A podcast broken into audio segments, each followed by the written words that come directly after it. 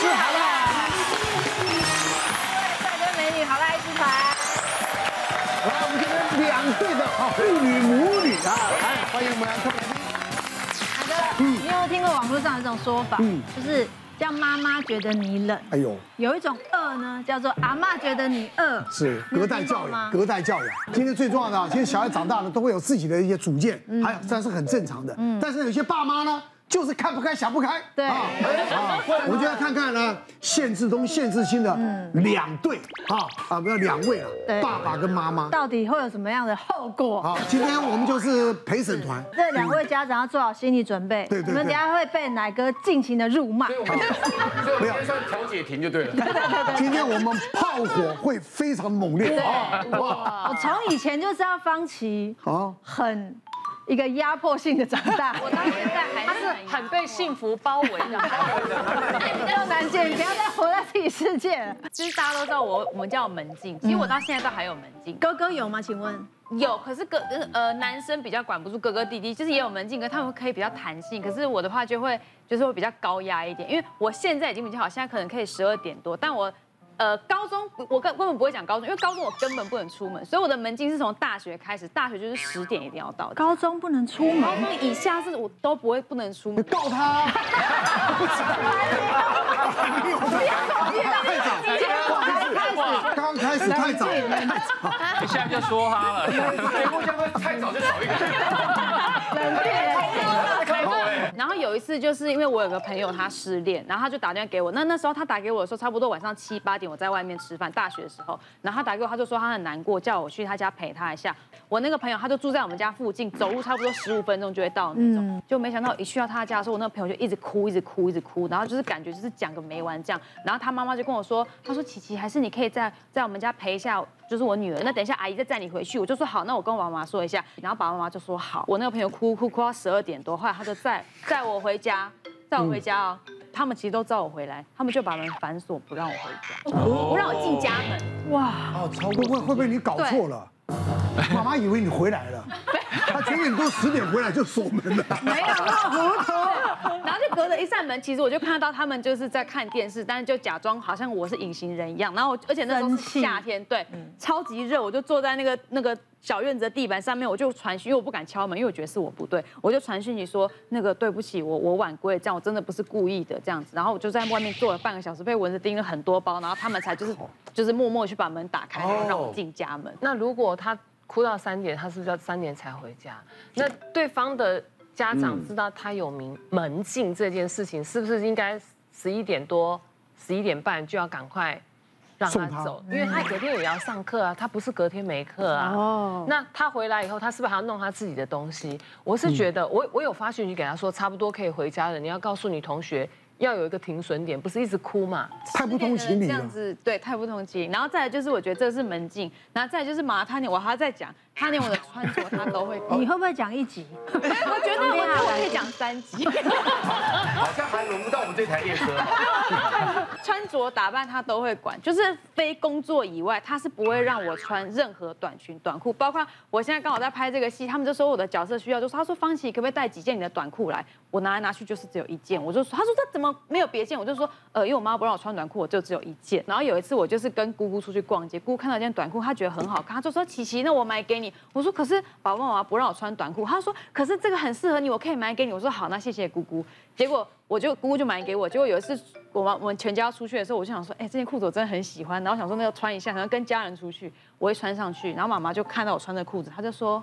你真以为我平常跟你开玩笑是不是？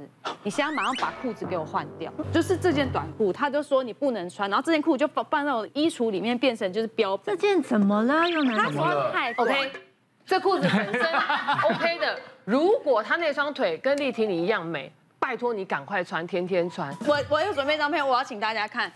哇塞！这件裙子是我高中的裙子，你还敢拿这个照片？我等一下，这个是姑姑对不对？这是高三时候的我。我要先说，就是因为我妈她真的就是，一般我们不是都会听到教教官会抓改裙子的人说，哔哔哔，你裙子穿太短。我跟你讲，我真的是我的教官跟我讲说，语重心长跟我说，方琦，你的裙子真的太长了。我的裙子长到被教官你 高中这个年纪是不是正在长？对，谁会买刚刚好的衣服给孩子？你那个太长了。他我买大一号是理所当然，而且那时候是刚好我。就最不 OK 的时候，我不可能去买合的衣服，因为你会长。哦。可能那次是买大了一号版。五号版，你是大五号。然后他就喜欢晚睡，那该长的时候就没长。你有没有羞耻心？你高中到现在都没长。你没有长，是他的问题。不行，那个裙子。我总是要，我总是要有一点阿 Sobi 的空间，我不能到高中再买一套。你妈妈后来创造了什么？现在现在 oversize，他多早就有远见。是不是？现在都穿 oversize 了，那很早就知道。我觉得这样关警告，我觉得专家们要崩溃。太不是你太有挑战了，我们都会。你高中没干过这种事吗？折一折就好了，了不起折两折。月儿姐，你那个要折七七四十九折，那个是他的问题，他为什么没有长呢？而且那么大件，还跟我说你里面要穿安全裤，那个已经长到脚了，他叫我穿安全裤。然后他自己，你是年轻受过受过伤害，对不对？我告诉你，我都希望我女儿啊能够想要露就露，但是呢，往往我叫她露的时候，她不敢。他反而他不要，这就是你知道人性嘛。不要管他，你越不让他那个，他越要。你有没有小名？是不是叫阿信？小名，你是阿信，真的。来来，我们听看专家认为这个是合理吗？来，请举圈叉。当然啦。你看，老师，你问看，你为什么你认错？你刚刚是圈呢？因为因为如果说每个女儿的家长都管那么严，哎，我生三个儿子就没有机会啦。你是用这个出发点啊？是不能把孩子的不敢反抗，你当做是他乖，那个感觉上他在内心里面压抑到哪一天爆发开来，那个他不用反抗啊，妈妈不会害他的。不，你是没有机会给他反抗吧？他都说妈妈不会害你，穿这样就对了。我有接接触过这样的案例哦，那个小朋友跟我说。妈妈就是为我好啊，所以到最后呢，什么责任都是妈妈。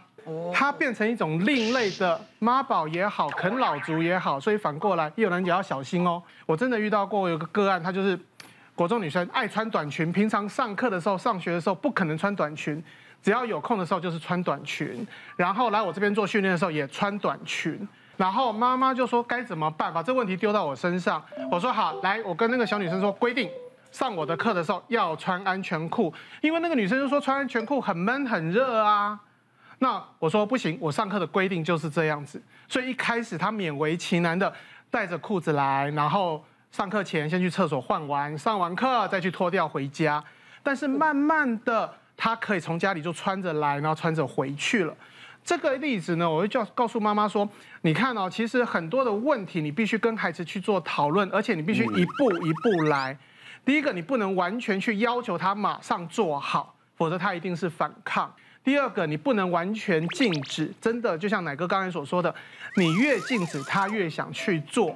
所以像这个小女生呢，因为这样的案例之后呢，妈妈知道了，可以跟她讨论。然后虽然最后她不见得听妈妈的话，但是彼此折中，最后的结果都是一个蛮好的一个 happy ending。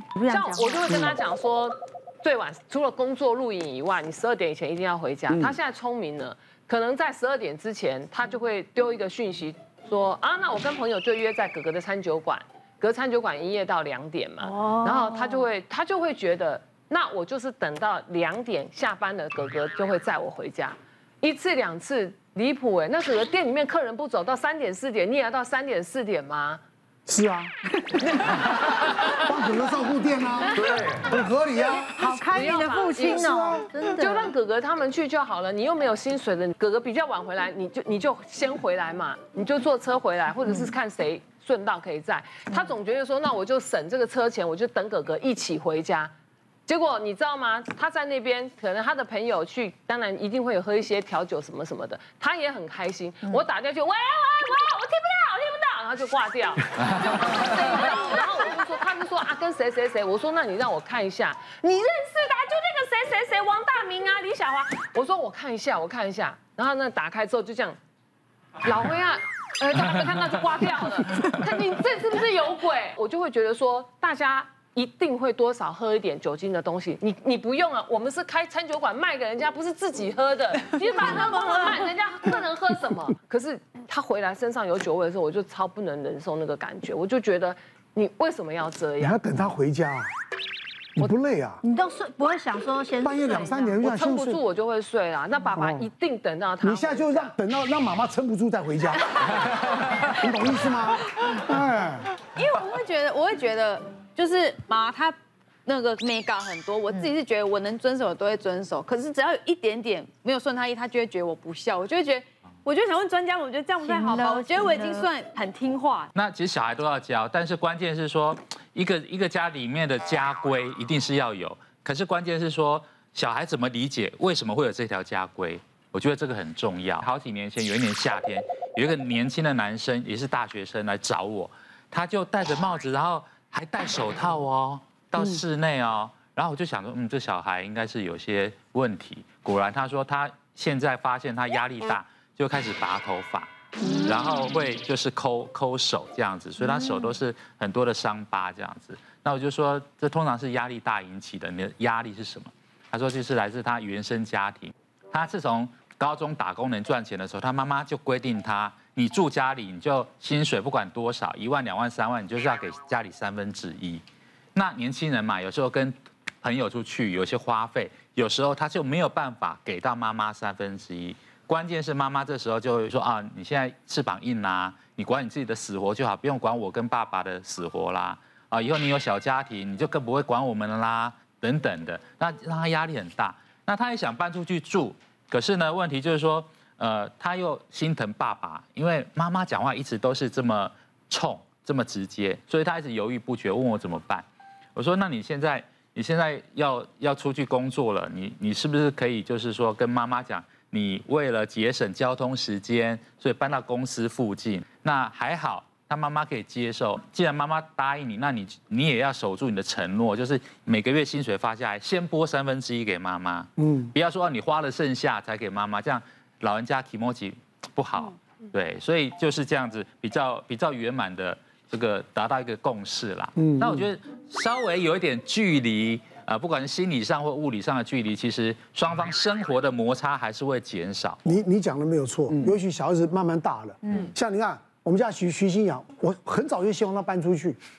那我我女儿也是，我说你他们说男女朋友的时候快结婚了，我说那你就住就住在男朋友家就好了，嗯，就是。其实来讲，他们在你的面前反而会绑手绑脚，嗯，反而会觉得不自在。嗯，他们出去海阔天空，都成年人嘛，嗯，对不对？别忘了订阅我们的 YouTube 频道，并按下小铃铛，看我们最新的影片。如果想要收看更精彩的内容，记得选旁边的影片哦。